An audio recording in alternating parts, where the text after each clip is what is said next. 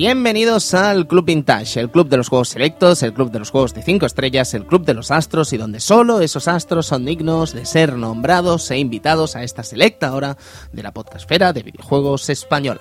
Hoy en un juego estupendo, un juego de Sega Saturn, estamos ante todo un Panzer Dragon Team Andrómeda, estamos ante uno de los grandes clásicos de los 32 bits de Sega Saturn. Amigo Eduardo Polonio, ¿cómo está usted? Muy buenas noches y con ganas de empezar este, este programa. Sí, además es un juego precioso que seguro que le vamos a sacar eh, mucha chicha hoy aquí. Esperemos que podamos seguro. sacarle muchas gracias a este juego porque realmente tiene mandanga y cosas interesantes que contar. Amigo Cristian Sevilla, ¿cómo está usted? Pues muy bien, muy buenas noches a todos y la verdad es que encantado de hablar de esta odisea draconiana. Dragoniano, Oh, me encanta, me encanta. sí, sí. Y servidor de ustedes, Tony Piedra Buena, que nos entretiene más y comenzamos con este show aquí, con el Club Vintage. Hasta ahora.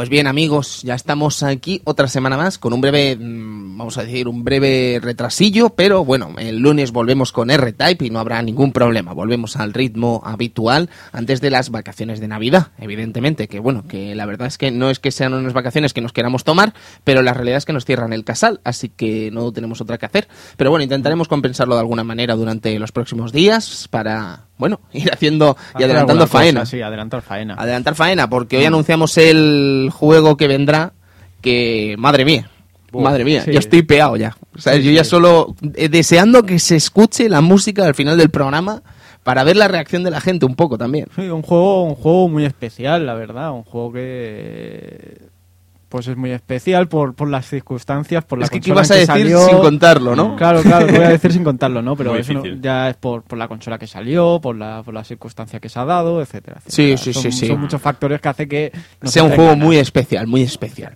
Bien, chicos, pues si os parece bien podemos comenzar con el año 1995, Sí, amigo sí, Edu. de- ¿Qué, qué tenemos ese pues año? El 24, el 24 de noviembre en España el corte inglés compra Galerías Preciados Vaya. por su situación de suspensos. de- Yo de no me acuerdo, yo os debo reconocer que Galerías Galerías Preciados, me acuerdo de los anuncios y tal, pero juraría que yo jamás he estado en un Galerías Preciados. ¿No? No, yo diría que no. Tenemos aquí uno en la Puerta del Ángel. Ah, ¿sí? Sí, Ah, donde, hay otro- donde hay un corte inglés. Ah, ¿eso era un Galerías Preciados? Aquello era un Galerías Preciados. Ah, Ah, vale, vale. pues no- no Hombre, tenía ni se ve que era un tampoco. supercadenón loco, ¿no? Era como la competencia del corte inglés, de ¿Ah, hecho, sí? ¿no? Eso tenía entendido yo. yo siempre pensaba que era igual esto. No lo sé, no lo sé. Era como el hipercor. Bueno, no sé, son muy raras. En todo caso, ¿qué más tenemos, Edu, en En deportes? ese deporte, la Recopa de Europa, en la Oh. cual el Real Zaragoza gana al Arsenal. 2 a 1, dos a gol de uno. Najim, tío, Sí, en, sí, la, re- en la, la prórroga. 50 metros, tío. Madre mía, Una el gol de burrada. Najim. ¡Gol de Najim! 20 segundos eh, para llegar a los penaltis y pum, desde 50 metros, eh, gol de Najim. ¿Te acuerdas de ese gol, Edu? Ese Fue impresionante. Fue, Fue maravilloso. Y además es que yo era un moco, yo era un moco. Me acuerdo perfectamente que fue uno de los partidos que más vibré de pequeño, ¿sabes? Siendo un moco y con un equipo que no era el mío, evidentemente. Pero claro, siempre quieres que gane un equipo que es de aquí, Sí, ¿no? sí, sí. Y flipé mucho con ese partido. Es uno de los recuerdos eh, más bonitos que tengo de mi juventud futbolística, vamos a decir, ¿no? De, de ver partidos y tal. Y el Zaragoza de la Recopa con jugadores realmente increíbles. No sé si estaba todavía Heli, estaba Aragón, estaba eh, evidentemente Najim, Snyder. Snyder, Edu, madre mía. Snyder. Y estaríamos aquí hablando de jugadores del Zaragoza muy míticos de aquella época. La verdad es que fue un partido impresionante y es eso, ¿no? Nos ponía un poco en la piel de lo que viviría el Zaragoza en esta, en esta recopa. Y ahora estoy dudando si Jelly era del Atlético, ¿eh? Me parece que Delfín Jelly era del Atlético. Ahora he metido la pata. Pero bueno, da igual que el Zaragoza era un equipo Sí, estupendo. sí, sí. Bu- Bueno, Snyder no era de Oliver y Benji. Snyder, ¿no? Ese es Cangen Snyder. Vale. Pero se llama de otra manera. Es eh, Snyder con E, porque es argentino, ¿sabes? Ah. Es, es, es, ah, Vale, es un argentino Ex alemán. del Real Madrid, del Español, ¿sabes? Ha jugado en muchos equipos. El. Andrés Eduardo Snyder, ¿no? Se llamaba. Sí. Qué grande. Eh, pues pasamos a la música, en este caso pues Michael Jackson y su History. Un disco muy bueno, a mí me parece un disco muy bueno. Eh, quizás no es Bad, ni es Thriller, ni es Dangerous, pero yo creo que Hombre, History tiene su mandanga Eh, también. es complicado también llegar a ese nivel eh, que tenían Sí. en, esos, en esos álbumes. Sí, sí, sí. Jackson, ¿eh? Es un álbum muy bueno, a mí me gusta muchísimo y tiene temas realmente estupendos, brillantes, que, que bueno, yo que sé, por ejemplo, podríamos hablar de Scream, el tema este que canta con Janet Jackson y tal. Eh, mm, es que hay temas muy muy guays y luego tenía venían dos discos además no sé si los recordaréis que era el parte 1 y parte 2 el parte 1 era un recopilatorio de clásicos de, clásicos. Michael y era no no de verdad es un grandísimo clásico de Michael y con una gira realmente increíble. Y ya como, como anécdota, pues que comenzaba la, la emisión, la emisión de Neo Genesis Evangelion. Sí, sí, sí. Esto es el cine. Hoy nos lo hemos pasado un poco Sí, por la. Shinshiki Evangelion Sí, empezaba. hoy queríamos hablar de Evangelion en el cine. No es cine, es una serie de televisión, un anime realmente mágico.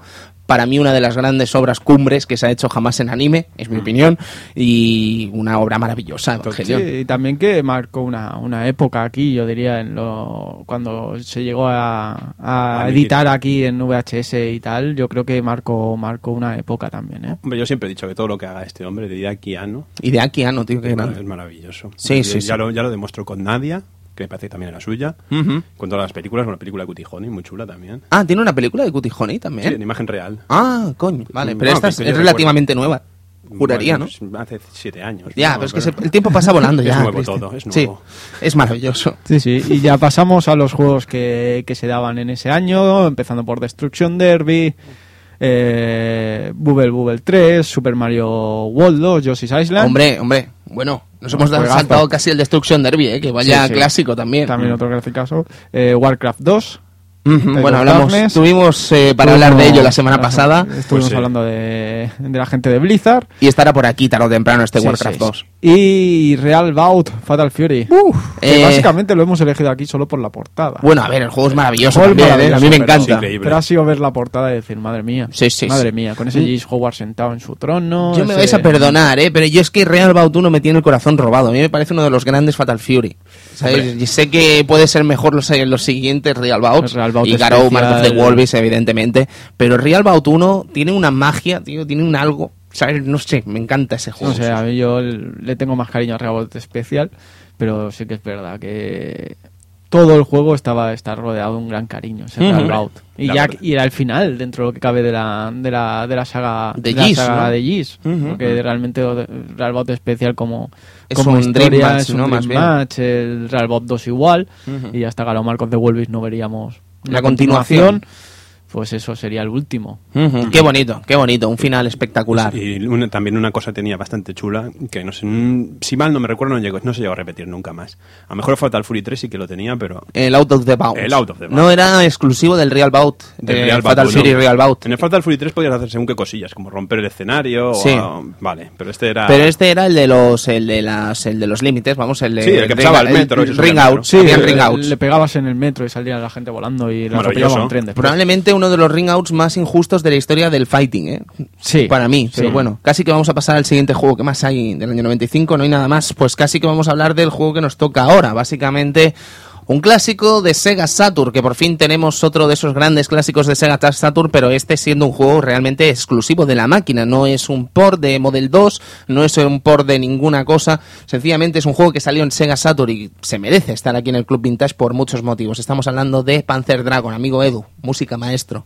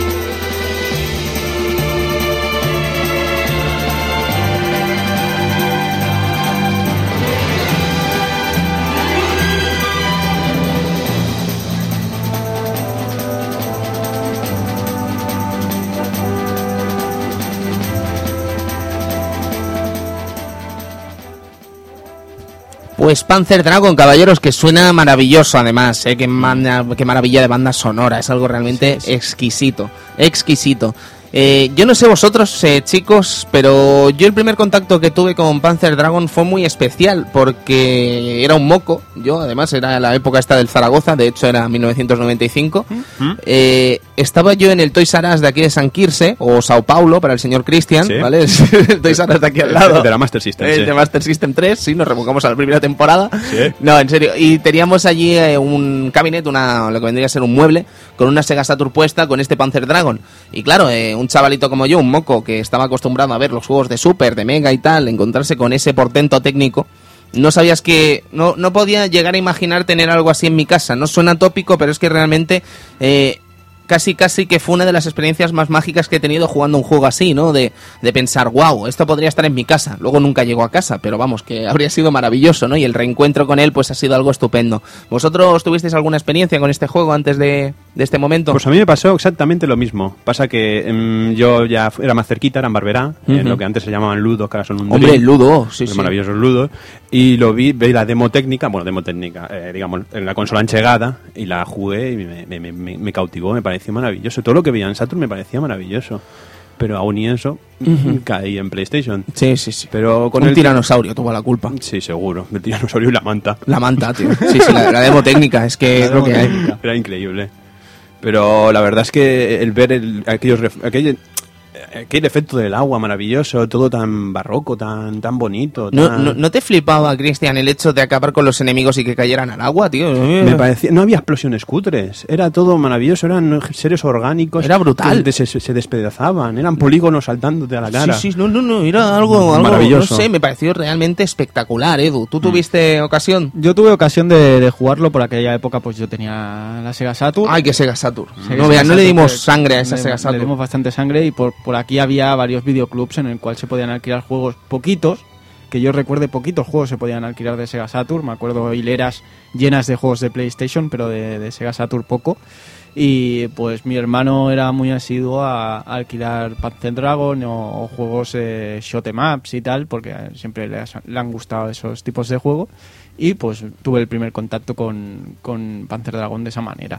Eh, es un juego que personalmente me impactó gráficamente como, como a todos, ¿no? Porque no, no, te, no tenía... O sea, me pasaba de una Super Nintendo a ver eso directamente, ¿no? Y, y que me quedaba flipando en varias cosas. También la, la música de calidad CDs se, se aprecia muy bien en este Panzer Dragon y yo diría que es uno de los puntos fuertes también de este juego, es la, la gran composición musical que tiene y que te dejaba con la boca abierta todo, en todos los apartados y también la dificultad que tenía. Yo Sí, no, es un juego nada fácil. a la, Para a la- nada. a la que jugaba decía esto es muy complicado y a la vuelta a jugar y he dicho pues sí que era difícil Tela. y no era yo que era niño y no sabía llevarme con los controles bien no no es que el juego era era complicado Sí, sí, sí. era muy complicado No sé, mm, no sé por dónde empezar exactamente con este Panzer Dragon, porque en realidad es un juego tan, tan espectacular en muchos apartados que yo le estaba dando vueltas esta tarde y claro, ya estábamos acostumbrados quizás en el momento, en el momento de salir este título, ya por 1995, mediados de los 90, ya estábamos viendo en recreativas cosas eh, Maravillosas. mm, estupendas, ¿no? Cosas realmente increíbles, eh, Eh, poligonales, quiero decir. Esos Virtua Racing, esos Daytona. Por ejemplo. ¿no? Pero ¿por qué este Panzer Dragon impactó tanto, o al menos a nosotros, ¿vale? No sé si a los amigos oyentes habrán tenido esa misma circunstancia, ¿no? Pero claro, estamos hablando de que en ese momento tú podías jugar tranquilamente un Ridge Racer en PlayStation 1, Hmm. Un Tekken 1, ¿vale? Si no es esa época, está muy cerca, ¿vale? Evidentemente estamos hablando del lapso de meses de 1995, Sí, porque fue en el mismo el, año. el comenzamiento de las 32 bits. Exacto, el, el- el principio de estos 32 bits, eh, Panzer Dragon impacta, pero estaba dándole vueltas a ese concepto, ¿no? ¿Por qué impacta tanto Panzer Dragon? Y yo creo que impacta por el mero, el mero diseño del mundo, ¿no? El mero diseño del universo, ¿no? El mero hecho de, de ver ese, ese universo, vamos a llamarlo posapocalíptico, ¿no? Ese universo tan mm, vacío, pero lleno a la vez. Yo más que posapocalíptico lo, lo- lo distinguiría como... Bueno, lo, lo- me parece todo como muy inventado. Como de la mente de alguien. Sí. Eh, es tan, tan bonito, tan... No es como algo que se haya venido a, a la tie- o sea, algo que se haya venido a menos. No, no. Es como un mundo diferente, muy Sí, bonito. Exactamente. Sabes que, que tú veías a lo mejor en ese momento ya distintos juegos poligonales y tal, y claro, veías una casa, veías un coche y tal, y te era inevitable pensar que eso no era real, ¿sabes? Era Claro. inevitable, o sea, flipabas evidentemente, pero era inevitable pensar no es eh, real, ¿vale? No. Pero esto es un universo que ya de por sí es no es real directamente, Sí. no es real, es un universo propio. No sé si me llego a explicar lo que sí quiero decir. bueno eh, hace nada estaba, estaba leyendo una, una entrevista que le hicieron a Yukio Futatsugi, que es el, el director, uno de los directores de, de Panzer Dragon 1, y ellos querían que el universo del juego o el, el estilo del juego eh, no fuera normal, que fuera algo inventado, algo fuera de lo normal, que ellos las cosas normales como un dragón normal y cosas así no querían algo algo que lo que, que fuera diferente que, que dijeran vale esto es esto es Panzer Dragon por esto por esto por esto y por eso hicieron ese esa mezcla entre Una identidad, ¿no? una identidad que parecía pues eh, porque realmente es un juego que es lo, tú lo ves o lo juegas pues apocalíptico lo que sea pero lo ves como si fuera una, una edad media o, o inventada sabes con Mm. gente que va por encima de dragones y, y cosas así pero después ves pistolas ves tecnología ves, ves cosas así ¿no? Sí, no me malinterpretéis con el tema de posapocalíptico, porque claro, es que la, llamar algo posapocalíptico quiere decir Sí. tantas cosas que al final acaba siendo un lío. O sea, haced como que no he dicho nada y ya sí, está. Más bien, más bien diría que el juego también trata, un al principio también te trata como es un universo posapocalíptico, si mal no me recuerdo, pero, pero sí, la verdad. Es mm, muy interesante eso que comenta Edu, ¿no? Que quizás es como un universo fantástico metido con tecnología punta, ¿no? Estamos hablando de pistolas láser, un dragón que lanza rayacos, ¿sabes? No sé, cosas muy guays. Y ese eh, estilo de, de, de hacer un dragón, ¿no? Algo tan simple Sí. como dibujar un dragón. Bueno, siempre, para el que sepa dibujar, ¿no? Quiero decir. Eh, si te fijas, el dragón de. Bueno, el universo de dragones de este Panzer Dragon no tiene nada que ver con otros dragones que ya hemos conocido. No, no, esto no es un Dungeons and Dragons, ni un- una cosa de estas, ni una Dragon Lance, ni nada, no, no. Estos son dragones, mira, ese dragón con ese pedazo de cuerno. Sí, sí, como muy ágil Muy además, ágil, como muy... muy- pequeño, ¿no? Para lo que estamos acostumbrados quizás en un dragón, aunque bueno, ya hablaremos del nivel final, ¿no? Ah. Pero lo que os quiero decir es eso, que es peculiar en todos los sentidos. Sí, según la, la entrevista esta que leímos en, en OneUp, que a veces hacen, eh, pues eso, retro reviews y tal, y normalmente suelen, pues, coger a diseñadores de esos juegos y ir haciendo entrevistas, pues según al, al director le preguntaron eso, ¿no? Que pues, sobre el, el arte del juego, dice que él cuando estuvo hablando con Tsukunoki-san, que era el, el el el diseñador de arte, eh, estaban diciendo, ¿y qué hacemos para el personaje, el personaje principal que debe montar, ¿no? Mm, un helicóptero, un avión o, o- o un dragón o y de- piensan en un dragón, ¿no? Dice, sería divertido montar en un, en un dragón. Y dice, vale, entonces ¿cómo hacemos el dragón? Dice, pues que no sea normal, que sea un dragón, pues diferente, una identidad, ¿no? Y pues empezaron a diseñar esto y así fue pues la dirección del proyecto, un juego que querían mezclar como si tecnología vieja se juntara con tecnología nueva, etcétera, etcétera. Por eso llevan ese- esos blindajes, los dragones, esos blindajes blancos, Esas armaduras, ¿no? esas armaduras y Espectacular. tal. Por eso intentan mezclar varias cosas, ¿no? Y eso se nota, porque tú vas con un dragón ahí, pues con sus armaduras y tal, y ves a los enemigos como van con, na- con naves aéreas, etcétera, ¿no? Mezclando un poco todo, todo que a ellos les gusta, que, que sería hacer algo que no fuera lo normal, que no fuera, pues eso, como un afterburner o, o, o cosas así, ¿no? Que, Sí. o sea, aviones contra aviones, helicópteros, no. Vamos a hacer un, un mundo a nuestro estilo y que sea, que sea diferenciado de los demás. Y Ya que hablas de Afterburner, Edu, eh, comentábamos antes a micro cerrado una cosa que creo que molaría debatir aquí, que es el hecho de lo mucho que parece un juego arcade, en el sentido de que tiene todo el pedigrí de Sega de juegos como Afterburner, como Space Space Harrier. Harrier. Eh, se da un aire, ¿vale? Evidentemente no es lo mismo, pero se da un aire, ¿vale? A esos juegos tan míticos de Sega. Eh, y luego te paras a pensar el juego y ves el tema de ya no de las vidas sino el tema de los créditos vale es una es como una puesta en escena quizás muy arcade para un juego que jamás llegó a salir en arcade Sí, a ver, ¿Me pues, explico? eh, Y es verdad también, esto es una cosa que también me la he planteado gracias a Panzer Dragon, que en esta época, ¿vale? Entre lo que vendría a ser principios de los 90, bueno, incluso en los 80 también, ¿vale? 80 y 90, eh, hay conceptos de juegos que solo salen en consola con una clara aspiración arcade, con cosas como, por ejemplo, eso, los créditos barra continuous, ¿vale? Que no dejan de ser eso, créditos, ¿vale? Una nueva oportunidad.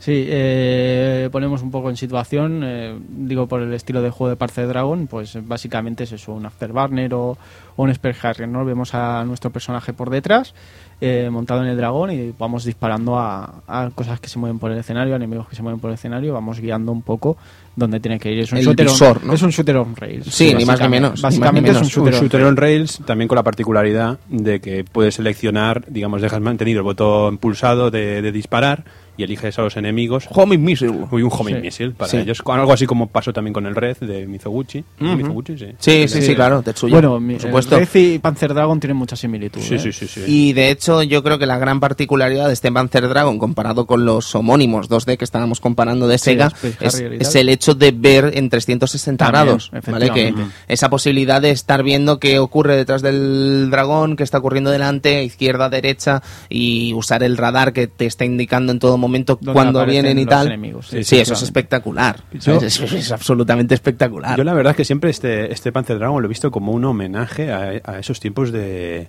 de Yu Suzuki, de, de Load Run y todo esto, porque era el scaling. Ujú. Y como la Saturn tenía este, esta, mm, digamos que se generaban las cosas de pronto, Ujú. pues era muy parecido. Sí, la distancia de dibujado era muy corta, quizás. Muy corta. muy corta. De hecho, ¿sabes? Pero no cuando- creo que eso sea homenaje. Yo creo que eso es una carencia técnica. Mm, No, pero las columnas, todo, todo que Sí. te viene encima, eh, me resultan como una especie de homenaje a estos tipos de Sega de los Ujú. 80. No puede sé. ser, puede ser. Sí, y aparte, hablando del tema de los créditos, pues sí, es cierto. eh, me acuerdo hace poco de volver a jugar y pensar, y esto no, no tuvo posibilidad de salir al arcade porque tenía muchas, muchas cosas que, que hacían parecer que esto podía haber salido en una Model 2, por ejemplo, ¿no? Eh, El hecho del- de, los créditos, el hecho de que era, el juego es complicado desde un buen principio.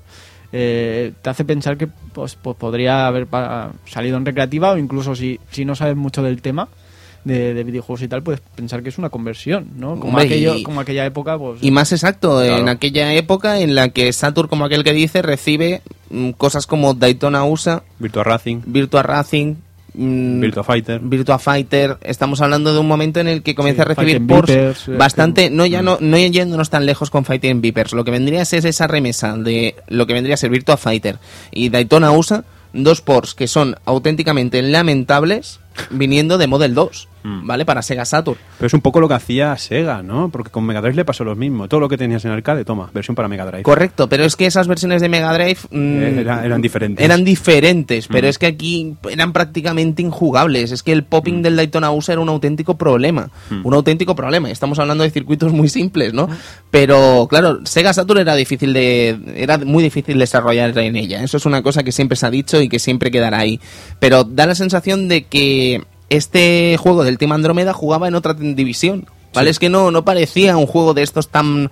eh, que habían tenido tantos problemas de desarrollo en Sega Saturn como bien podían haber sido este Daytona USA o Virtua Fighter.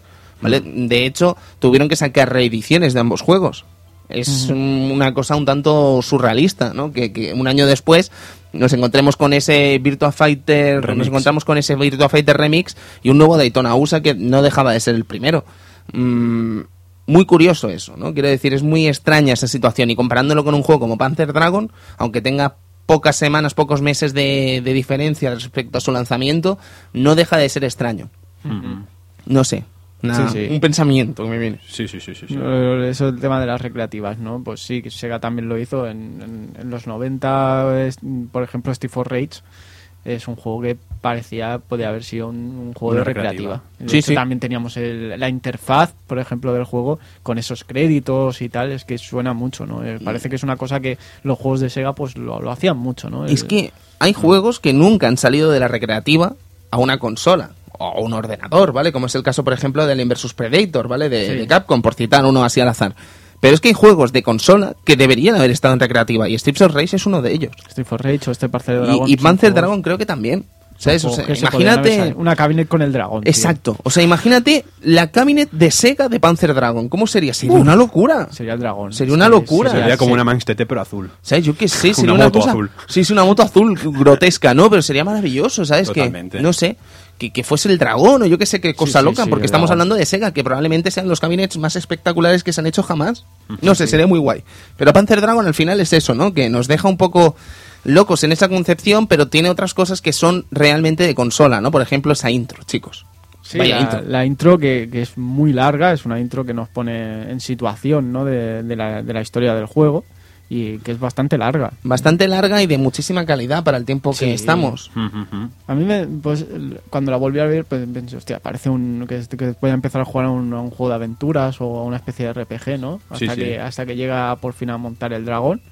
¿no? Y hostia, pero te envuelve muy bien en la situación del juego. Te envuelve, te envuelve. Yo creo que es una intro que te envuelve, Sí. ¿sabes? Que con poco te envuelve. Sí, a ver, eh, la, la historia de Panzer Dragon 1 parece una, una excusilla para un juego de arcade, porque tampoco tiene, tiene mucha historia, ¿no? Eh, empieza- ya tendrá tiempo de desarrollarla con Sway después, y después, Saga. después de esto se, haga- se hace un universo increíble de Mm. Panzer Dragon. Claro. Porque después empiezan, se empieza a hablar con juegos de, con juegos RPG incluso. Sí, hombre, estamos hablando de Saga, que es probablemente uno de los grandes títulos de la historia de Sega Saturn. Bueno, estamos hablando de una saga, mm, valga redundancia, una saga que es clave en, en cada consola. Porque si bien el Sagas es como uno de los mejores, el- la tercera parte, el Horta, es uno de los mejores juegos de Xbox, según la gente.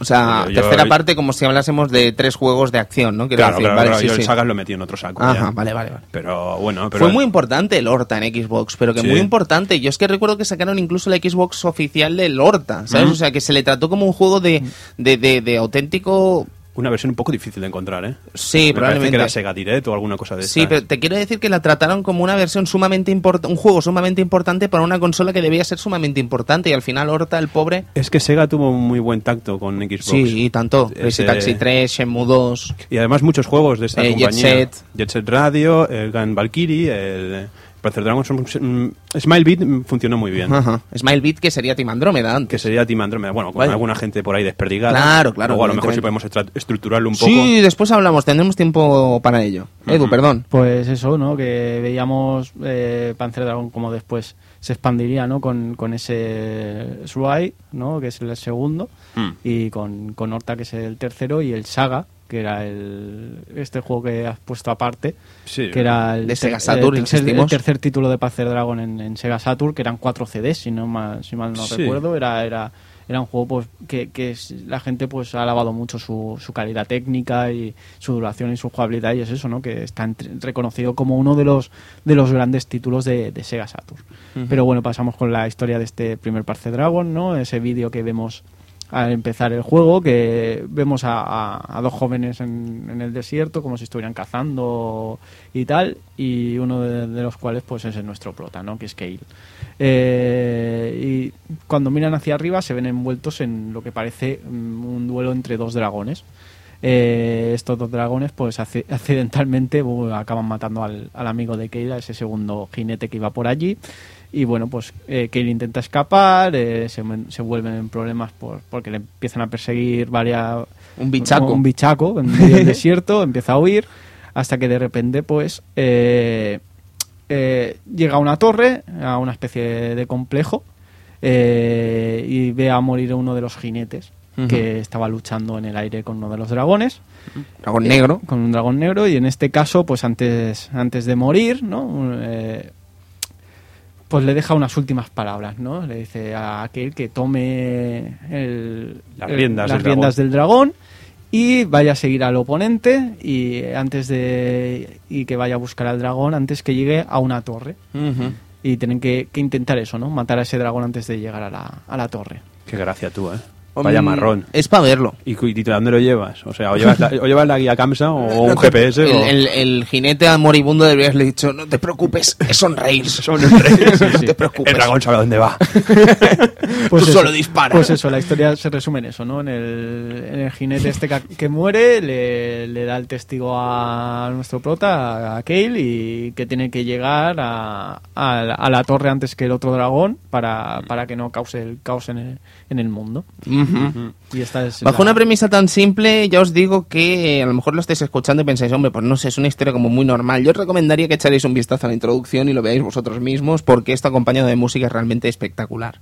Sí, Eh, estamos hablando tres niveles, estamos hablando de lo que vendría a ser el normal, el fácil y el difícil, eh, con una de esas características muy de Sega, Sí, ¿no? Si lo eh, jugamos en fácil solo jugamos cuatro pantallas, si lo jugamos en normal tenemos seis, y si lo jugamos en difícil tenemos acceso a una última pantalla con una batalla final muy loca. Mm, Bueno, más, más que nada sería que el, el normal puedes jugar a la batalla final, pero me parece que el dragón negro no te enfrentas al Ah, dragón negro. vale, perdón. El dragón negro hace y se cae al agua. Ah, Pero luego en, la- en el difícil sí que puedes hacer una lucha contra el dragón negro y me parece que tiene un final. Yo eh, es tiene que final, vaya. os debo reconocer que evidentemente no me he pasado el juego en difícil, ¿vale? Sí, Porque es un reto loco, es, un reto loco, ¿vale? Pero he visto el gameplay y tal en difícil para ver esta batalla con el dragón y he flipado, he flipado, Yo- porque el dragón es espectacular. Yo la verdad es que este juego, mm, ahora lo voy a decir abiertamente, me lo he pasado con trucos infinitos. Porque este juego, especialmente, a lo mejor luego lo podemos sacar más adelante, pero es que este juego tiene trucos para todo. Es maravilloso. ¿En Tiene- qué sentido, Cristian?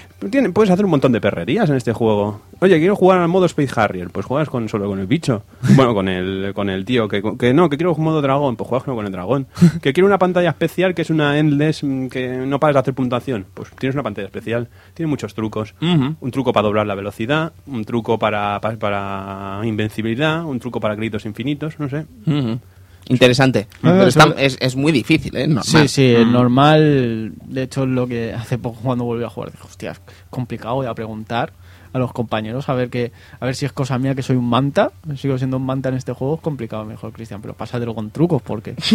y yo, pero quiero jugar sin trucos. Y, y relativamente cuando llegas a la tercera pantalla dices, pero ¿qué estoy haciendo? Y encima que- no me han dado casi créditos. No, no, el claro. juego, cada vez que nos pasamos una pantalla, nos darán el porcentaje de disparos y de enemigos batidos y tal Y que se han escapado. y que se han escapado y según el porcentaje que saquemos en la pantalla pues nos compensarán de algún modo no en este caso pues depende cómo lo hagamos pues nos dan créditos Eh, si eres un manta pues vas a estar con el con dos créditos durante toda la partida básicamente Pues sí. y, y estaba flipando digo pero es que no llego a, a tener más créditos es un juego muy complicado y hasta que no te haces bien con los mandos o, o- o te conocen muy bien las pantallas y dónde van a salir los enemigos Es, yo creo que es memorización absoluta. Sí. Y al final es que lo que te das cuenta es que el juego, lejos de premiar tu, tu esfuerzo, lo que hace es que cuando ya has dominado el juego te comienzan a dar créditos a mansalva y de qué te sirven ya, si ya te pasas el juego, ¿no? Quiero, no sé si me explico lo que quiero Sí, decir. sí. Que, que es muy difícil dominarlo, es muy difícil aprenderse todo lo que pasa en esas pantallas, pero estamos hablando de un juego en Rails, con lo cual la, la duración de la propia pantalla tiene casi un límite. No tiene un límite concreto porque pueden pasar muchas cosas en el malo final, por ejemplo, en lo que vendría a ser la última batalla. A lo mejor te retrasas un poco más, pero lo que vendría a ser el camino está totalmente establecido, con lo cual es un juego que las pantallas por normal por lógica, no deberían durarte más de 6 minutos. Es decir, que es un juego relativamente corto. Mm. ¿Dónde está la duración? En amaestrar el juego. En Sí, ese la- reto que supone dificultad. pasarse el juego. Sí. Eh, también comentar que no hay ningún tipo de ítem. Quiero decir, no hay en estos tipos de juegos que son como, como shooters y tal, normalmente suele haber Ítems, ítems, potenciadores, bombas, eh, eh, bombas que limpian la pantalla. ¿no? Sí, sí. potenciadores, eh, cosas que te rellenen un poco la vida. Pues va con barra de vida y si llegamos a cero nos destruyen. Pues no hay nada de eso. Sí que cuando nos pasamos algo nos, nos Rellena un poquito de rellenará vida, un poquito de vida, sí. pero no hay eso que matamos a un enemigo y nos dan un ítem según qué enemigo. No, no. Mm. Aquí estás, pues eso, con, con tus disparos normales, con tu bus cannon y, y poco más. Sí. Luego destacar también el concepto de on-rail, que me hace mucha gracia, porque verdaderamente podemos manejar al dragón para que esquive cosas. Eso sí, Pero no, eso sí. no cuentes nunca con el dragón para esquivar cosas.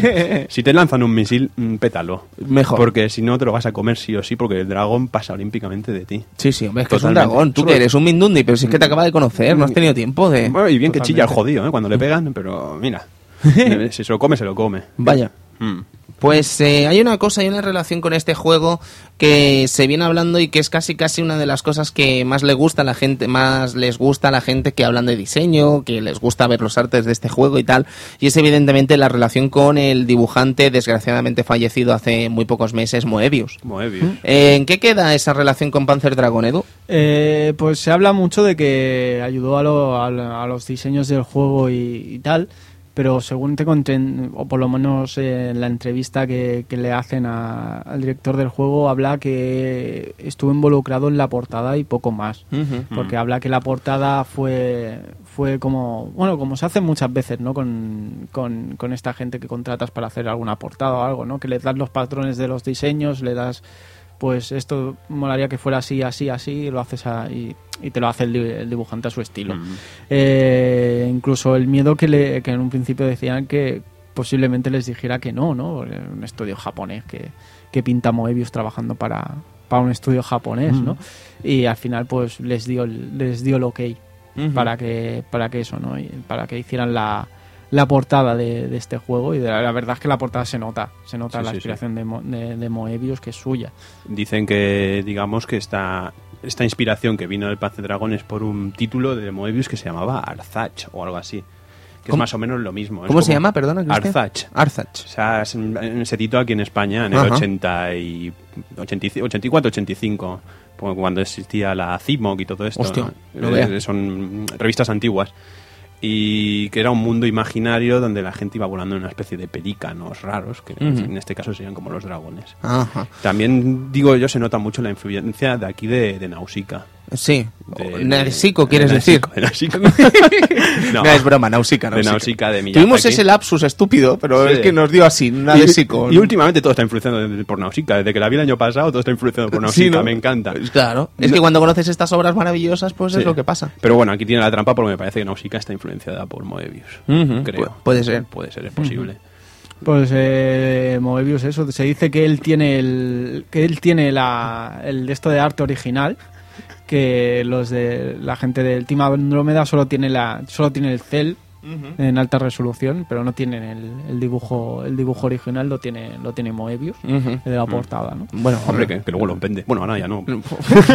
vamos a lo frenar, vamos a frenar. pues Tsunoki-san que No, es broma, evidentemente respetamos muchísimo al Que señor se, Moebius. que se pagaban mucho los originales de este hombre, ¿eh? Hombre, y las claro. planchas y todo. Es que yo creo que cualquier cosa de dibujantes así tan famosos, evidentemente, se acaba pagando, ¿sabes? Pues Sí, el sí. Kusunoki, que el diseñador, el artista gráfico del juego y, y tal, eh, era, era fan de Moebius y dijo, pues mira, yo creo que, que él haga la, la portada. y el, y el Y el- equipo pensó, pues muy bien, pero no te la va a hacer. Sí, ¿sabes? sí, sí.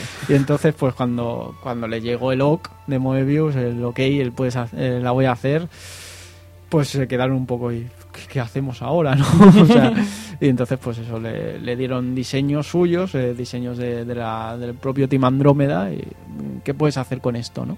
Y les hizo esa, esa portada maravillosa japonesa, porque creo que aquí llegó una portada bastante cutre. Sí, no aquí la recuerdo. típica, el muñeco en 3D. No jodas, Sí, sí, tío. era lamentable. Es que yo estaba lamentable. pensando, estaba pensando ahora mismo en eso. Os debo reconocer que he tenido un error a la hora de la documentación del, del programa. Y es que no he visto la portada PAL. ¿Sabes? Sí, estaba sí, pensando. Era digo, muy fea. Era es muy que fea. juraría que la imagen que tengo en mi cabeza no era un dibujo. No, ¿sabes? no, no, no. Hola, qué fuerte. No, no, no. Y además lo bueno que tenía versión japonesa que hace poco mm, la pude para poder hacer el para poder analizar el juego me, me la compré digamos y es como me parece que es como una especie de mapa si mal no me acuerdo la sacas de, de la funda y es como un mapa es todo muy bonito muy muy muy bonito la portada y la contraportada Qué guay. sí sí sí, es maravilloso La, la versión que nos llegó es bastante cutre. Sí. Bueno, hablando de esto, que como nunca hemos hablado de Saturn, ¿no? La, la, la, la propia distribución de, de las cajas son diferentes la, la, la japonesa y la y La proporción, quieres decir, ¿no? Efectivamente. Hombre, el madre estilo, mía. El estilo pues de las cajas de, de Saturn japonesas son nada más que como, como un CD Sí, música. sí, sí. Eh, es un- la caja CD. de un CD normal. Punto. o de- pero las, las de aquí eran como, como unas cajas grandes.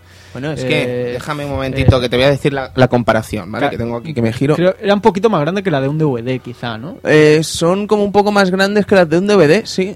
Un ¿sabes? poquito más grande que la de un DVD. Sí, sí, sí, un lo poco. estamos viendo aquí comparado, sí, sí. La, cul- la culpa es de Electronic Arts. Eh, pues fíjate que Electronic Arts tiene un tamaño más o menos como el de un VHS, ¿sabes? Un poco más grande quizás. Claro, y tenía sus propias cajas, Claro, Electronic con- Arts. Con esos manuales que tiene hasta su agili. Sí, sí, sí, sí, todo lo que te puedes imaginar. Eh, pero es curioso, la caja de Saturn a mí me gusta. Lo La- que pasa es que es muy poco práctica, ¿eh? Es Sí. muy poco práctica, se rompe con mucha facilidad. Hombre, como las de Dreamcast. Hostia, no, pero es que lo de Dreamcast es un insulto. Yo no sé quién coño la hizo, pero se quedó Yo no sé, gustísimo. se quedó gustísimo. El tío que hizo las cajas de Dreamcast se quedó, pero a Pero gustísimo. son las PAL también, ¿no? Las PAL, por Apple supuesto. son, son CDs también. Por supuesto, pero es que mm, mira las cajas de PlayStation comparadas con las japonesas, las PAL. Quiero decir que las PAL pues te pueden gustar más o menos, pero joder, son robustas, ¿sabes? Que no Sí, les bueno, pasa nada. Solo cambia que son un poco más, Sí, más, más un poco más gordas grandes. y tal. Pero, macho, las cajas de Saturn y las de Dreamcast se quedó a gustísimo, tío. Se quedó a gustísimo, vamos. Sobre todo con las de Dreamcast. Es que no te duran tres asaltos, No, tío. no. Se te rompe el y hasta luego, Pero es que todas, todas las que tengo yo están con los pivones rotos. Sí, sí, sí. Yo Son- tengo ahí los Shenmue que dan pena verlos. Son tío. auténticas maracas. Pues Sí, la, sí. la verdad es que es una, una pena eh, perdernos la, la versión de, de esta portada de Moebius. A mí me, me sabe mal porque Hombre, eh, cogen, y más eso, ¿no? Que es un artista Moebius, o sea... un artista occidental, encima. es occidental, que- porque no mantiene su portada. Ujú. No sé, no sé. Eh, la verdad es que es una pena ver esa, esa portada típica, ¿no? En parte de, de los juegos de, que nos llegaban aquí, ¿no? El, el- El la- muñe- la muñe- muñeco en cuestión, el dragón y poco más. Eh, yo os iba a preguntar sobre el propio juego para no irnos mucho del tema y tal. Eh, ¿Os quedaréis con alguna pantalla en concreto? Porque a mí la segunda me apasiona, ¿vale? Todo ese tema rollo Dune y tal, con los eh, gusanos y tal, me vuelve loco. Y una cosa que tiene buena la Y segunda. qué guay cuando le pegas a la, lo que vendría a ser a los gusanos y como que se van quitando la piel, ¿sabes? Es como Sí. que vas quitándole las capas y tal, es muy loco es eso. muy, muy bonito. Y me parece, si mal no me acuerdo, que la, al final de la pantalla hay un duelo contra el dragón negro. Y es con, con una especie de huracanes. Es muy, muy, muy chulo, muy chulo. Espectacular. Yo personalmente me quedaría con la quinta, sexta. Ah, no me acuerdo. No Lo que, es la el- quinta- lo que es la ciudad, ¿no? la, la que te encuentran lo- los cazoncillos. Sí, sí, sí, sí, sí. es maravilloso. Entrando ahí por, la, por el pueblo. Entras por un pueblo que está como totalmente inundado, ¿vale? Pero Mm. que debe vivir gente ahí, evidentemente, porque hay ropa tendida y hay gallumbos, ¿vale? Hay gallumbos Sega Saturn, ¿vale? O sea, lo que vendría a ser un, un- un- un polígono, o sea, lo que vendría a ser una composición de un calzoncillo eh, colgado con toda la tesitura de ser de Sega Saturn. Yo te voy a decir una cosa. No- yo no sabría diferenciar entre un canzoncillo de Sega Saturn y un público del Sega Rally. Podría ser, podría ser. Pues sí, yo me quedaría también con, con la pantalla de la ciudad y la pantalla de- del desierto. La Ujú. verdad es que, como has dicho tú, la clara inspiración a, a Dune. ¿no? Eh, en este caso, pues se dice mucho y supongo que será cierto que se tomaron esa esa, Esa licencia. ¿no? Es evidente, es que es evidente. Ojo, ojo, y también destacar la pantalla, si mal no recuerdo, la cuarta, la de los túneles. Mm. Túneles y cosas que van rápido siempre apasionan. Sí, siempre mola, ¿sabes? Es que es espectacular. Llevan, es espectacular. mm, Si no, es que llevan muchos años. Mira ahora el Halo 4 con esas pantallas. Sí, ese- sí, sí, tróspidas, final. tróspidas. Sí, no, sí. sí, sí, las pan- siempre eh, es verdad, la- las pantallas con túneles y cosas que van rápido normalmente siempre, siempre son las que más, por lo menos las que más adre- adrenalina sueltas. Sí, sí, sí. Decir, coño, porque yo, mm, si ahora no recuerdo el juego eh, Zone of Enders 2, por ejemplo, también hay una pantalla con trenes y, y tal, que estás en un túnel y flipabas, ¿no? Toda alta velocidad, etcétera. Ujú. Normalmente es eso, ¿no? Suelta mucha adrenalina y en esta se nota también. Sí. Sí, sí, sí. Eh, sin desprestigiar la primera pantalla, pero es por el hecho de lo del primer impacto que te da, ¿no? Quiero decir, el primer impacto que te da visualmente este juego y por la increíble melodía que acompaña el juego. O sea, es que es un espectáculo. Es Oh. un espectáculo. La canción del primer nivel, Edu, si la tienes a mano, la podemos escuchar un poquito. Sí, bueno, es la que venimos escuchando Sí, sí. durante el tiempo que ha salido este, que está este juego anunciado para el club. Pero es espectacular. Un poquito.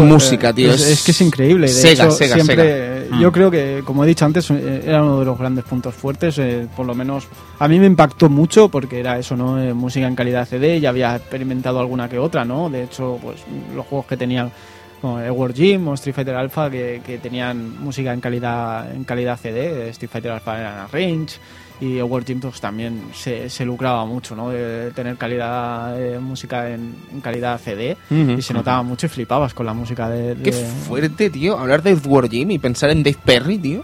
¿Mm? Y pensar dónde está Dave Perry ahora, ¿eh? ¿Qué hace? Nadando en dólares, tío, con Gaikai. ¿Sabes? Gaikai, el Claro, clothing, claro. eh, la, el Ah, el juego. Cloud, vale, vale. ¿Sabes? Ese- él es el CEO de, de Gaikai, Qué ¿vale? Eh, no sé si se vendió por 250 millones de dólares a Sony, ¿sabes? Que, Sí, vamos, el que está de- el Perry pensando en hacer un Edward Jim, ¿sabes? Sí, Que- y, un- un cool Spot también. No, pues llevaba hace, hace muy pocos meses habló de hacer un nuevo Edward Jim, eh, de llevarlo a crowdfunding y tal, eh, a Kickstarter y intentar Pero este, hacerlo. este ¿por qué quiere un crowdfunding? No Mm. puedo colocar con lo que Con lo que gana, Gaikai. Desgraciado. Desgraciado. Gaikai, bueno, no, vamos a hablar Bueno, eso, pues perdón, eso Edu, de la perdón. música, ¿no? Que eh, incluso en Famitsu se le valoró mucho la- el tema de la música, que estaba muy, muy bien compuesta y tal. Y pues en la entrevista en Up pues hablan un poco del tema, ¿no? Que también a ellos les dejó bastante pues cautiva, la música es muy cautivadora, es, parece un RPG, parece que esté jugando a un RPG, un juego de aventuras, ¿no? Es- deja te deja flipando con, con cómo, cómo- El trato. el trato y tal. Mm. Dice que, claro, si, si nos fijamos en las películas eh, y tal, que dicen que crean música en torno a lo que está pasando en ese momento en pantalla, ¿no? Y eso es lo que querían hacer en, en Panzer Dragon, ¿no? Ya que como es un juego en Rails, ellos saben ¿Qué va a pasar? qué va a pasar. Ellos Claro. saben qué va, qué va a ocurrir en todo momento y cómo van a ser las pantallas. Mm. Entonces ellos pueden actuar de forma como quieren que sea la, la música, ¿vale? Entonces en esos momentos que le dice al compositor, oye, mira, Pam. esta es la pantalla, esta es la manera que va, que, que va a actuar esta pantalla, actúa algo con la música que represente lo que va a pasar en esta pantalla. Mm. Y entonces a- es una manera de actuar, ¿no? En otros juegos, pues por ejemplo, en cualquier juego que tengamos un poco más de libertad en- y tal, pues tienes Cuesta. que hacer una música que, que vaya variando, que vaya, pero aquí puedes actuar de esa manera, ¿no? Que Te puede impactar porque saben perfectamente qué va a ocurrir en cada segundo. Entonces Sí. puedes hacer la música en consecuencia a eso. Incluso Eso. también juega un poco con los silencios eh, y puede llegar, que es un final boss, ¡pam! otra música también bien puesta, ¿sabes? Eso Sí, es brutal, tío. Sí, sí. Pues básicamente hablan de eso, ¿no? Eh, que ellos mandaban un vídeo con la, con la zona del juego, ¿no? Eh, por ejemplo, pues te mando un vídeo con la primera pantalla. Y con ese, en el vídeo de esa, de esa primera pantalla, el compositor, en este caso, pues tenía que, que- que actuar de, de- de esa manera, ¿no? Pues una pantalla de agua, que vamos cargando el dragón, pues qué música podemos poner aquí, pues algo más tranquilo Mm. y tal. Eh, el nombre de- del compositor, pues Yoshitaka Azuma, Sí. eh, es, el, es el compositor de esta, de esta entrega. Si mal no recuerdo es de la 1 y de, de, y del Sui, de la, La segunda. 1 y la 2, sí. Eh, Eh, y, y deja claro eso, ¿no? Que man- le mandaban los vídeos y él pues actuaba en, en consecuencia a lo que a, a qué iba a pasar en esta pantalla Mm. y hacía la música acorde en lo que iba a pasar en cada momento. La verdad Ujú. es que es una buena estrategia para un juego en Rails. Sí. Hombre, es que debe ser la que tienen que usar, Edu. Es que, a ver, ya hablando quizás en clave presente, ¿vale? De lo que supone hacer un juego on Rails ahora, ¿vale? Porque en ese momento, lo que estamos hablando mediados de los 90, eh, juegos on Rails existen, evidentemente hay muchos, pero se ven de otra manera. Ahora se ve como un acto casi de, de vagueza, ¿vale? Cuando te dicen que un juego es on rail, tú ya piensas en casi que es un acto de vagueza, ¿vale? Cuando te dicen que el Fable de Journey va a ser un juego on rails, dices... "Brr, Vaya Es tela. ¿Sabes? Es un juego, es un tipo de juego que se ha quedado atrás en el tiempo, quizás, Sí, ¿vale? también, también depende del bombo que le pegues. También depende del bombo, exacto. Porque Sega y sus on-rail siguen siendo maravillosos. Correcto, pero lo que te quiero decir, Cristian, es que, excepto ocasiones contadas en las que hay un tipo llamado Mizuguchi detrás haciendo esos juegos, O ¿vale? bueno, Mizuguchi o... Bueno, sí. Eh, Me explico, que quiero Sí, decir sí, que cuando sí, hay sí, calidad, hay calidad. Se llame on-rails o se llame lo que sea. Porque también no hace falta que sea Sega, también podemos disfrutar de on-rails de Treasure también, como los Sin and Punishment. Claro, Sí. y recientemente el 2 en Wii, como aquel que dice, Sí. ¿sabes? Lo que quiero decir con esto, chicos, es que si tú, con la tecnología que tienes ahora, te lanzas a hacer un juego que normalmente parece ser más simple que otros que podríamos hacer ahora, ¿vale? Porque Sin and Punishment podría haber tirado por otra banda y habría sido igualmente estupendo probablemente con la gente de Trisur detrás. Lo mínimo, lo mínimo, es hacer que esa experiencia, ya no solo técnicamente, sino sonora, sea algo que esté a la altura de las circunstancias que se puedan esperar del siglo XXI. Pues ¿Sabes? sí. Creo yo. Y aquí lo están demostrando Sega que supo estar esas circunstancias. Sí, sí. Una cosa también, esto ya lo lanzo off topic total, es el hecho de que la gente eh, critica mucho los Game on Rails porque ahora dicen que con el FPS se hace de todo. Y te da la libertad. y Puede te da- ser. Y la gente tiene muerte al, al Game on Rails, no sé por qué. Yo te reconozco que le tengo un poco de tirria a ese tipo de juego ahora mismo en la actualidad. Hmm. Pero es que tampoco me han dado motivos para creer en él. ¿Vale? Es que se me, Hmm. mm, los últimos referentes que he jugado de este tipo de juego, como aquel que dices, son los Umbrella Chronicles de, de Wii, Sí. ¿vale? De Capcom, Los juegos de Dead. House of the Deads, que, claro, mola jugarlo en arcade. Lo que vendría a ser jugarlo en tu casa, pierdes todo el mojo. Vale. Se lo digan al juego Squad. Mm, Y Fable of the, the Journey, que bueno, en fin, es que...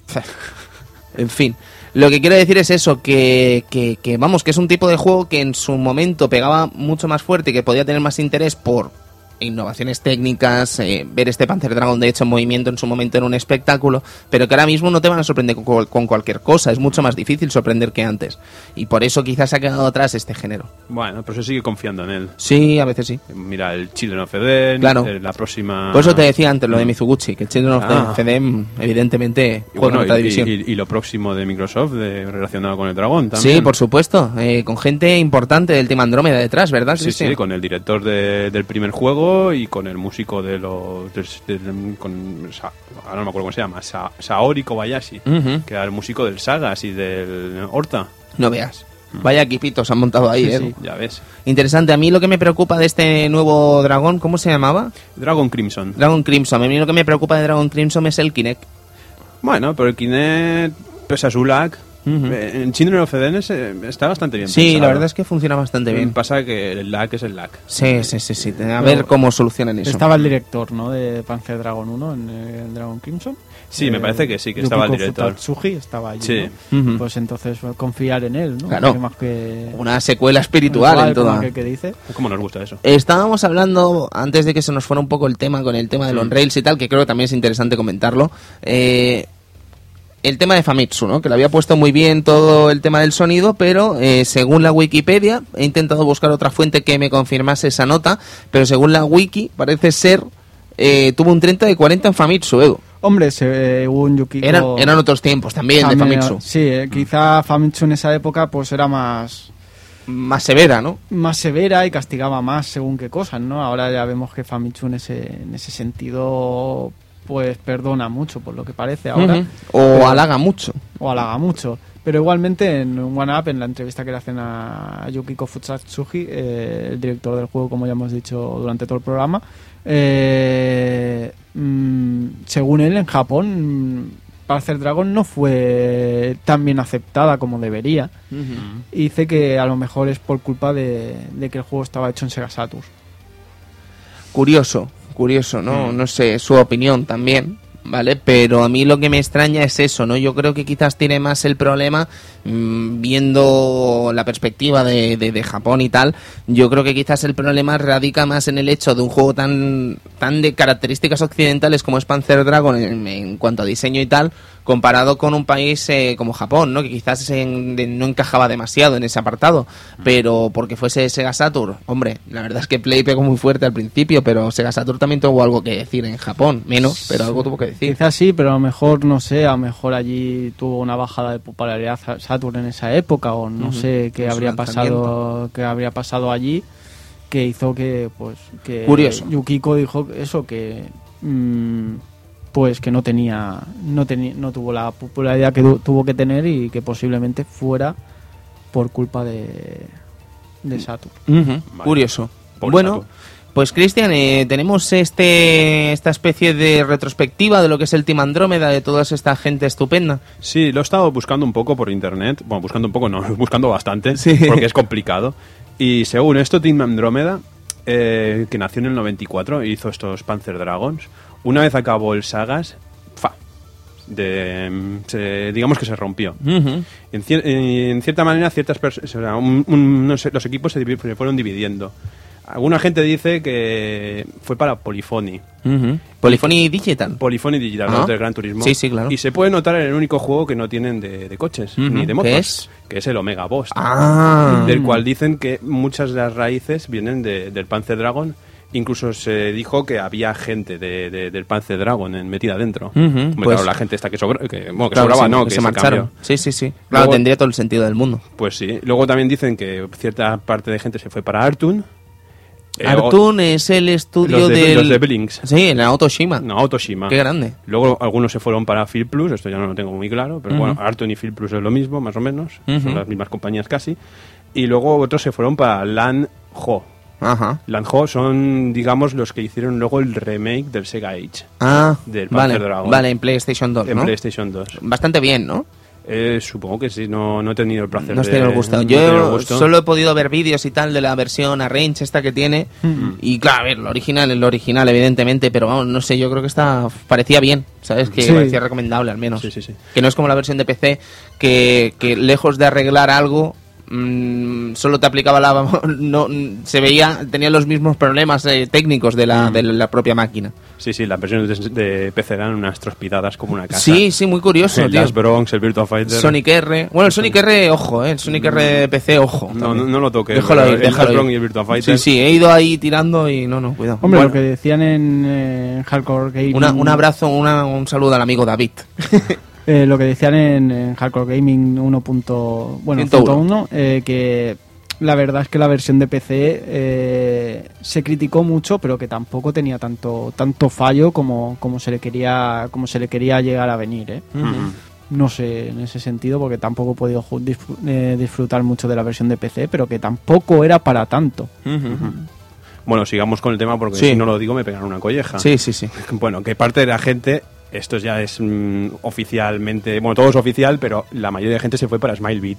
Mm. Smilebeat son los De- creadores de, de Jet Set Jet Set Radio, Radio. de Lolly King, del Gun Valkyrie, de toda esta oleada de juegos que vinieron para Xbox. mm, gente muy maja que sabía hacer juegos, buenos juegos, al Sí. menos con el Sega, ay, con el con el Jet Radio lo Sí, hombre, bastante. No, no, grandes juegos. Que luego se convertirían en el Sega Sports R&D. Vale, pues este Sega Sports R&D son la peña que han hecho el juego más vendido de la historia de Sega. ¿Vale? Y esto suena surrealista, pero es así. ¿Vale? Son los desarrolladores del Mario and Sonic All en, en- en la- los Juegos Olímpicos de. Londres. Ese- que te regala De cartas. Londres, de, Shang- de, de- de Pekín, perdón. Ah, O sea, no es el el- de Londres. No, no, el juego más vendido de la historia de Sega es el de Pekín, tío. Madre ¿Te lo puedes creer? Hombre, era el Un crossover. juego de Mario, tío. Era el crossover definitivo. Uy, sí, en las Olimpiadas, tío. No, lo quería ahí pegándose de palos, tío. No, no sé. Pero bueno, que el caso es que es curioso, ¿no? Esa circunstancia. Y además eh, fueron los desarrolladores del arcade de Virtua Striker 4. Ah, también, también. ¿Sabes? Un juego que le tengo yo mucho aprecio, como También bien es verdad. Sí, también en la entrevista esta, aparte de, de estos grupos que se separaron, eh, evidentemente pues todos los que los que estuvieron en Sega, pues todos los de Team Andromeda también colaboraron en varios proyectos de, de- que estuvieron involucrados en Sega.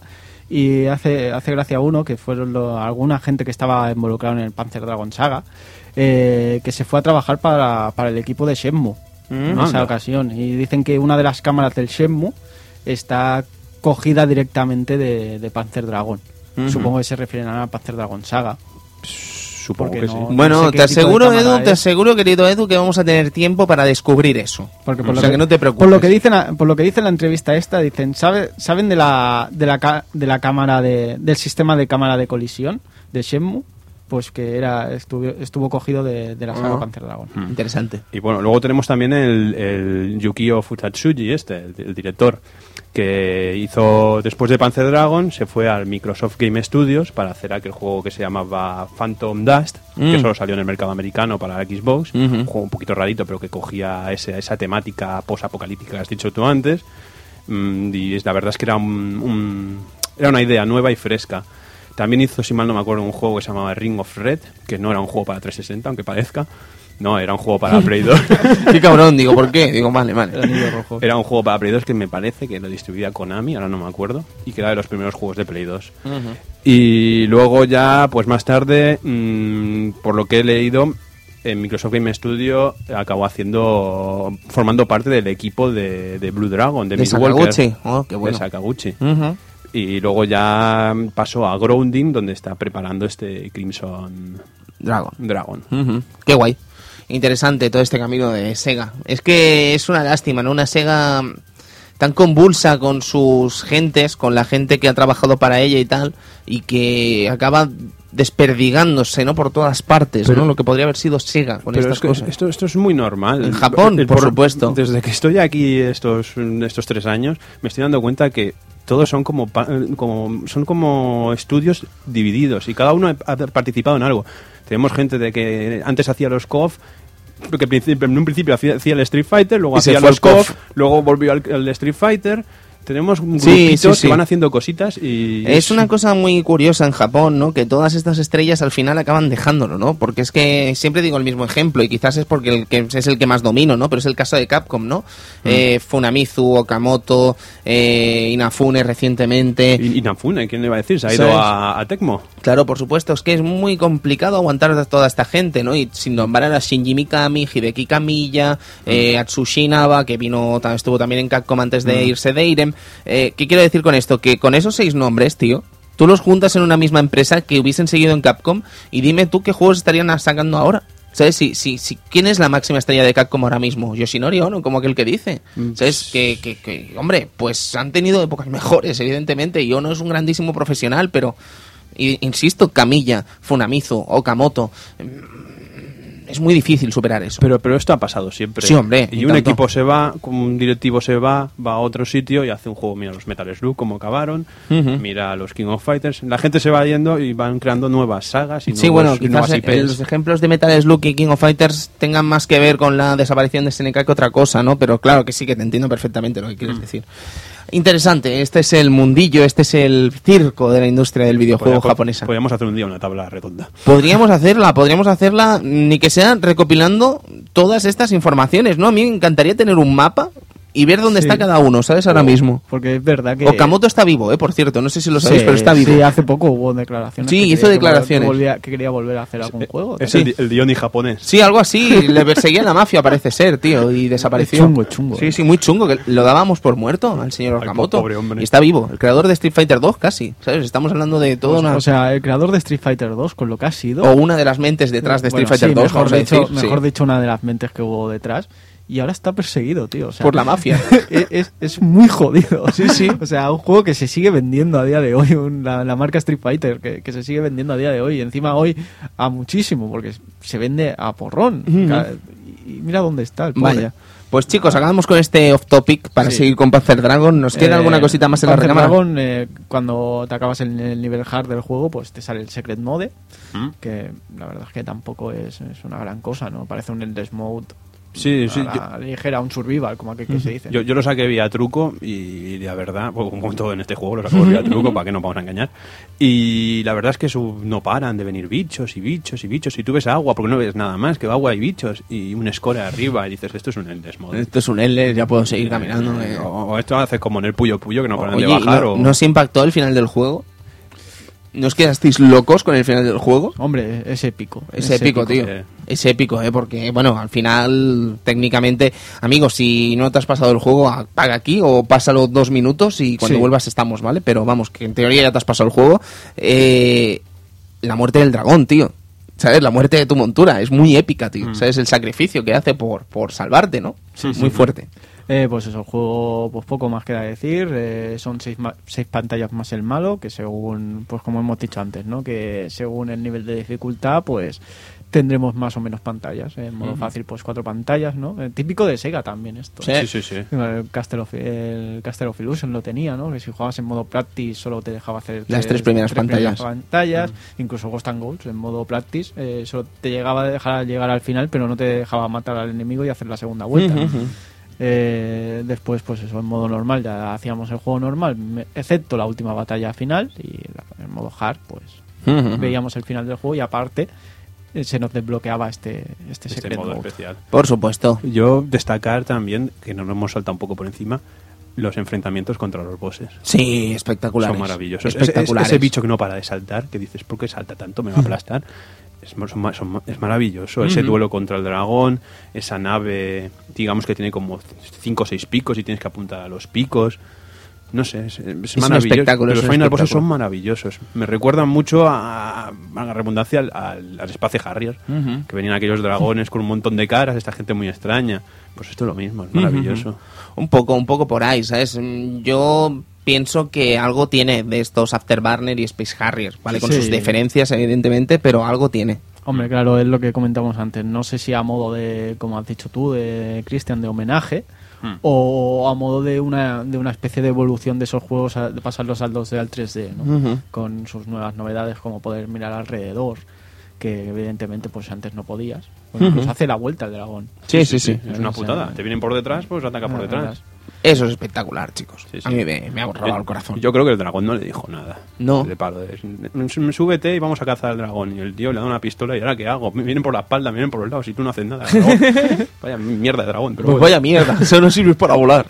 Esta máquina no hace el desayuno. Pero- Pero vas montado en un dragón, joder. Eso es que espectacular. Es épico siempre. Es espectacular. Eh, sí, poquillas cosas más. Apariciones de, de Panzer Dragon después de, de esta saga, pues creo que pocas hemos tenido. En el Sega. en El Sega Transformed. Transformed, Muy bien la pantalla. Espectacular. Por eso, ¿eh? O sea, es la, la- pues una pantalla dedicada a Panzer Dragon con su cancioncita de Panzer Dragon 1, la que hemos escuchado antes en, en un remix bastante, bastante alegre. Mm. Y poquillo más, quizá, ¿no? En- Bueno, ese juego que le gusta tanto al Tony. Ese mini Panzer Dragon. Ah, sí, el sí, Panzer sí, sí, sí. Panzer Dragon de Game Gear. El de Game Gear, tío. Eh, yo es que me ha podido la curiosidad porque no tenía ni idea de su existencia, ¿vale? Es una Sí, versión sí. que se hizo, si no recuerdo mal, en el año 1996 para Game Gear. O sea que estamos hablando de probablemente uno de los últimos coletazos de Game Gear hasta que desapareciese definitivamente. Y es un juego muy, muy curioso, vamos a decir curioso, porque francamente no, no me ha acabado de gustar, ¿eh? No, no, no. Eh, creo que está, hasta está mal considerado por la gente.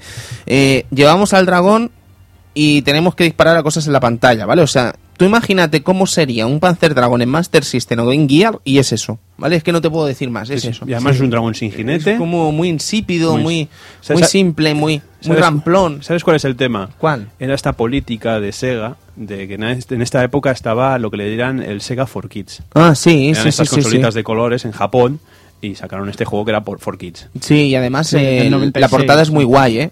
La portada es muy guay. Puedes elegir dragón también. Sí, tienes También, el también. azul, el rojo y creo que había uno verde también, pero me estoy mojando aquí, ¿eh? Pero azul y rojo seguro. Y Sí, también hacían esto de que cuando había según qué bosses... Sí, cambia la perspectiva, Cambia la eso está todo guapo, Sí, eso sí, mola sí. mucho. Debe ser lo único. Sí, sí, sí.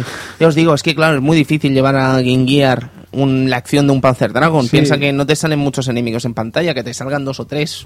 No. ¿Sabes que No, no, no está bien. Sí, No. pues, eh, hombre, había unos cuantos juegos del 96, eh, de Game Gear, la verdad. Eh, Por ejemplo, ese, ese Virtua Fighter Animation Sí, series, me acuerdo. por ejemplo, serían los últimos Doraemon, Randoms. Los eh, Yu Yu Hakusho... Los Yu Yu Hakushos también, cierto. Mucho juego del- de, de Ashonen, los Ninku, mucha cosita. De Ujú. juegos de lucha así raros para Game Gear. Juegos raros. Sí, bueno, la, la última jornada de, de Sí, cualquier básicamente, consola, básicamente. Mm. Eh, luego yo creo que sí que nos queda algo por hablar, que es el anime, ¿no? Que parece Sí, producción IG, ¿no? Producción IG que hizo una OVA eh, eh, pues durante la salida del juego, supongo a modo de promoción. Mm. Eh, la verdad es que no es, no es una no es gran cosa. La verdad la OVA no, no mata. Eh, pero supongo que es eso, ¿no? La época de, de Sega de, de, animación, ¿no? De estas producciones que hacía la, la propia Sega con, con animes y tal, que hemos visto, por ejemplo, también en aquella época vimos Virtua Fighter de Animation, Mm. que, pues, mira, oye, no tampoco era la, la, la gran cosa. Mm, Era, una, era una época muy, muy relacionada, ¿no? Con Sega y animación, por lo que hemos dicho antes de Evangelion. A mí es la sensación que me da. ¿eh? Es una relación un tanto extraña, pero es que es cierto que eh, Evangelion, la serie que hemos comentado al principio del programa, eh, Shinseki Evangelion barra Neon Genesis Evangelion, tuvo una gran relación con Sega, hasta el punto de salir la propia Sega Saturn en la serie, tener un puñado de juegos de Sega Saturn en exclusiva para ellos, y creo que ese contrato casi, dejando de lado los Super Robot Wars, hasta que no llega el juego de Nintendo 64, no sale casi nada fuera de Sega Saturn. Alguna cosita, creo que el Iron, Iron Maiden creo que se llamaba, que era... o Made of Steel, no me acuerdo cómo era, el de las chicas, sí, el de la del- el de ligarte a la parienta, vamos, el de la malla, creo que se llamaba. No Eh, sabían tantos juegos de estos. Sí, es que hay muchísimos Hombre, juegos ver, de Sega Saturn, sí que- sobre todo. A ver, ha, ha habido eh, muchas colaboraciones en, de Sega en el, en el mundo de anime, siempre, siempre las ha habido. Eh, eh, actualmente hasta en Bleach, en las pelis tiene, tiene, tiene relación, en Evangelio, como, como has dicho, pues también participó en la, en la producción de, de Evangelion, de Endiza Rebirth, etcétera. Eh, Sakura Tyson, Mm, la. Sakura Tyson también se ha llevado al anime de diferentes, o- de, de diferentes maneras, tanto con series, con ovas, con películas. Sa- Sakura Tyson, ¿eh? Me parece que esta la pusieron en el cine y no, Sí, sí, no, triunfó nada. No triunfó nada. Me acuerdo de los anuncios en catalán, precisamente. ¿Ah, sí? Sí, en TV3 ponían muchos anuncios. En la cadena autonómica de Cataluña, pues ponían muchos anuncios de, de Sakura Tyson. Ah, Eh, Estamos hablando de una saga que ha tenido un boom infinito en Japón Sí, y sí. hoy en día están metiéndole caña. Sí, sí, sí. Sí, yo, sí. yo recuerdo una crítica en fotogramas que decía que Sakura Tyson no tenía nada que ver con Carcaptor Sakura. ¿sabes? No, claro. Tenían razón. es verdad. es verdad. Sí, sí. Mira, lo ves lo que decía de, de la peli de, de- de Sonic, por ejemplo, Ajá. Que también salió en el 96 junto con Virtua Fighter y junto con Parcel Dragon. La peli de Sonic, la Sí. de la del Metalu. De, me- de, de Movie, Sonic the Movie. Ah, pues será la del Metal Sonic. sí, sí, es la de, la de Metal Sonic, sí. Y la de ahí con el sombrero de cowboy. Y sí, sí. Y la, Sí. y la zoofilia. Pel- y sí, sí, película, película de 60 minutos. No está mal, no está en mal. 1996. Eh, tuvo, tuvo esa época, pues, la época de, de sacar cosas suyas, sus, sus propios juegos en, en anime. Por ejemplo, la Singing Tears también, la saga Valkyria también se ha visto anime. La verdad es que siempre estado mucho, muy involucrado y ha llevado muchos, muchas de sus franquicias, pues, las ha llevado a, al mundo A la animación, cine, vamos. al mundo de la animación. Estupendo. Pues no sé si os quedará alguna cosita, chicos, ahora sí, de este Panzer Dragon. Quizás sería hora de despedirse de lo que ha sido un juego realmente mágico, un reencuentro realmente estupendo con una franquicia realmente maravillosa. eh, que además es muy probable que acabe volviendo aquí al Club Vintage porque, vamos, eh, vaya, dos juegos nos quedan Sí, todavía. nos queda Sway, que será el segundo. Sway, no, no, sé la Sway. no sé la pronunciación Para ale- mí es ale- Sway, es Marco Sueiro, Eh, tío, me sale, me sale solo. Sway. eh, es pronunciación alemana. Sí, es verdad, es verdad. Es, es- es- me parece que es dos en alemán, ¿no? O Sí, es, Victoria. es- bueno, es bueno, dos, en, es dos en alemán. dos en alemán, ¿no? No lo sé. El Sway. Sway. Sway. A los alemanes les gusta. Sí, sí, sí. Sí, bueno, a los japoneses también. Y nos, y nos queda el Saga, que Saga. eh, está el, es de los juegos más valorados de, de Por casi. supuesto, por supuesto. Pues chicos, pues ahora sí que va a ser casi hora de despedirse de este Panzer Dragon. Nos habría encantado tener hoy aquí algún referente seguero con Sí. nosotros. Nos habría encantado tener al señor Ryo Suzuki, Alfonso de segasaturno.com. Eh, o nos habría encantado también tener a Funs, pero bueno, la verdad es que no, no hemos podido contactar eh, con ellos y no ha habido manera de que pudiesen venir. Pero bueno, yo creo que estarán por aquí pronto en los próximos programas porque va a haber Sí, mandanga sí. seguera.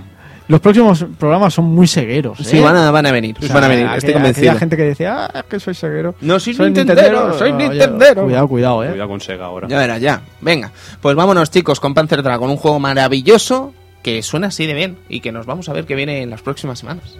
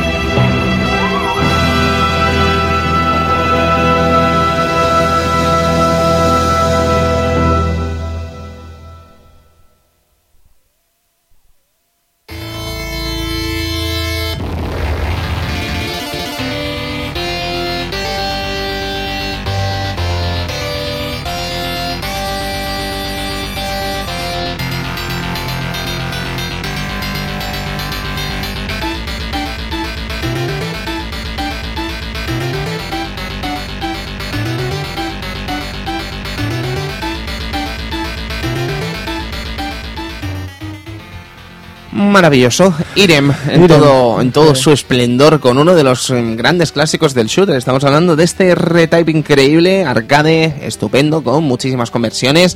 Un clásico que debía estar en el Club Vintage ya y que nos toca la semana que viene. Toca ya este toca ya, retype. toca ya. Muchas y ganas. Hay, hay ganas, ¿eh? Hace, hace tiempo que no tocamos Me un parece, shooter. sí, exacto, me parece uno de los shooters con más estilo que se han hecho jamás. eh. me parece un escenario, o sea, lo que me vendría a ser el, eh, la propia concepción del juego me parece brutal, genial, espectacular. Tengo muchas ganas de tratarlo este lunes, que volvemos al lunes otra vez, ya tocaba.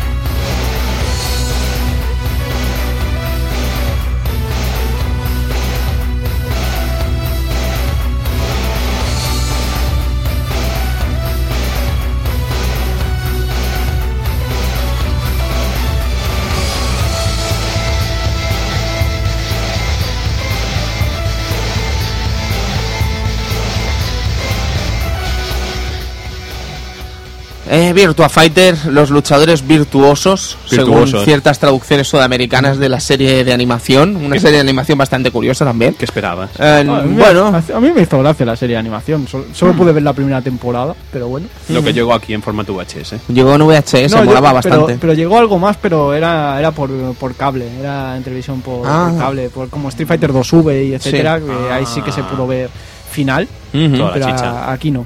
Vaya. Aquí llegaron eso los VHS. Virtua Fighter, estamos hablando de uno de los grandes clásicos de la historia de la lucha, estamos hablando de una de las grandes piezas maestras de Yu Suzuki, estamos hablando de un juego realmente increíble que es historia y que tenemos muchas ganas de contar por aquí y que además nos va a servir de capítulo previo, Sí, una especie de prólogo. una especie de Mm. prólogo, una especie de primer capítulo. Junto, yo diría junto al programa de Outrun también, que podría servir como primer capítulo, segundo y tercero, sería el que viene la semana siguiente. Es que se me están poniendo hasta los pelillos de punta solo pensando en la canción. Hombre, hombre, digamos La que- vamos a dejar de ending, ¿no? Espero. Como Sí, queráis. eh. Yo por mí sí, sí. sí, sí. Pero digamos que e- el concepto, la idea venía de aquí, ¿no? Claro, claro, venía todo. de aquí, pero que quiero decir que si conoces a Yu Suzuki, Hmm. en el primero el programa que hicimos de Outrun, ahí conoces quizás la figura de Yu Suzuki, aquí conoces eh, lo que vendría a ser Yu Suzuki en los 90 y con el siguiente juego que viene conoces la que es probablemente la mayor obra de la historia de Yu Suzuki. ¿Qué tenemos, Edu?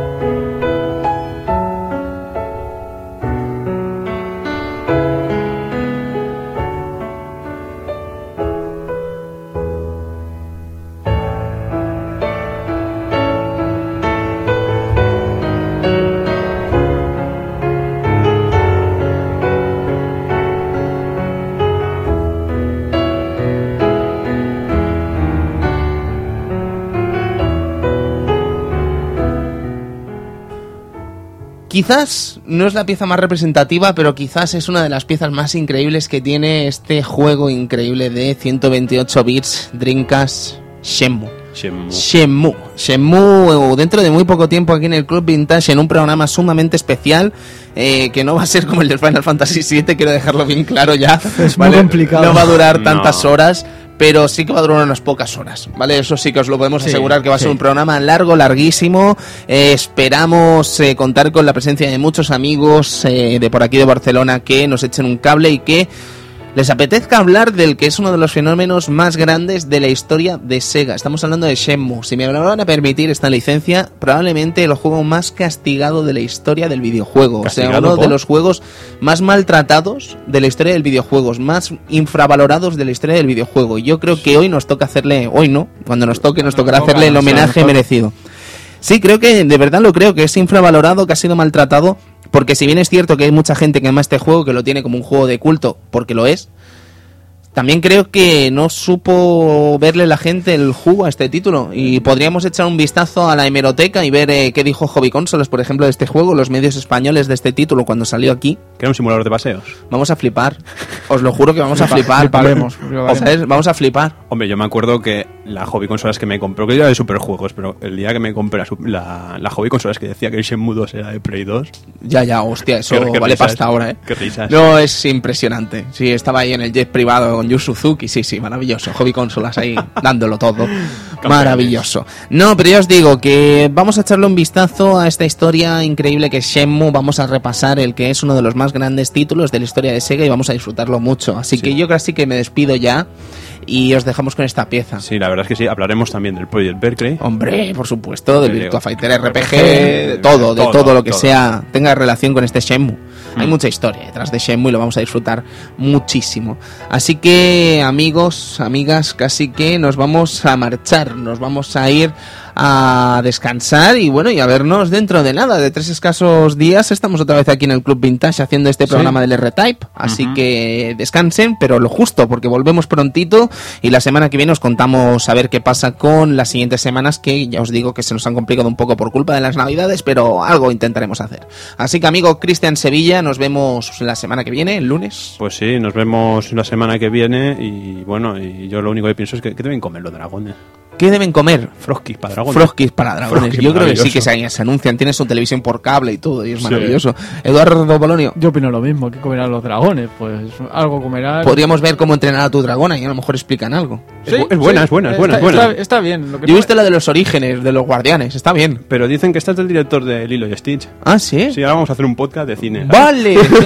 no, pero solo de dibujos. Vale. Vale, pues servidor de ustedes, Tony Piedrabuena, que se despide también de este programa estupendo con esta pieza musical que tienen aquí detrás, que, oh, madre mía. Shenmue, nos vemos prontito, nos vemos en una semana y disfruten de los juegos del pasado, disfruten de los del presente y disfruten del futuro, ya que sin él no se construiría eh, los juegos para jugar de un, de un programa tan especial como es este, el Club Vintage. Así que lo dicho, nos vemos y adiós. Gracias.